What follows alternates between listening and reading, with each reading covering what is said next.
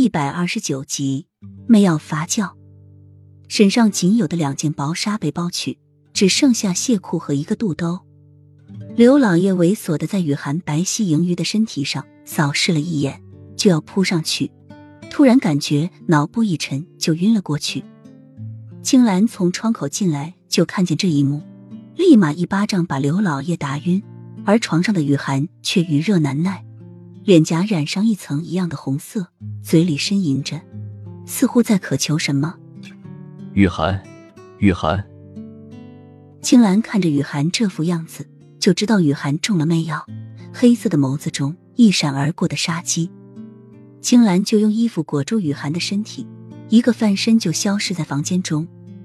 热，好热！雨涵已经完全没有了意识，只知道凭着身体的需求叫嚷着。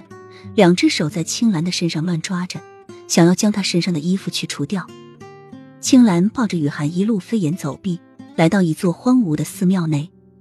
主上，青兰一进来，一群身穿夜行衣的人就朝青兰叩拜：“将凤轩楼给我烧了，一个不留。”青兰英丽的眸子中闪耀着是杀，是黑夜人起身说道，一眨眼就全部消失不见了。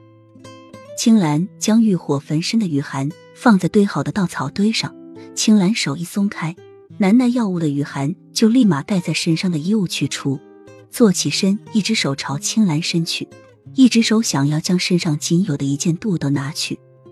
本清纯丽人的容颜，因为药物的作用，整个脸颊染上异样的红，全身也透露着绯红，让此时的雨涵看上去妩媚至极。雨涵已经没有了意识。根本不知道自己在做什么。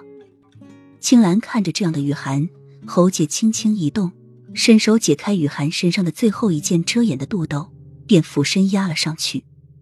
清晨，天还没完全亮，天上还微微的泛着几个星点。雨涵睁开眼睛，第一感觉就是下身好像被什么充满着，第二个感觉就是软软的、热热的，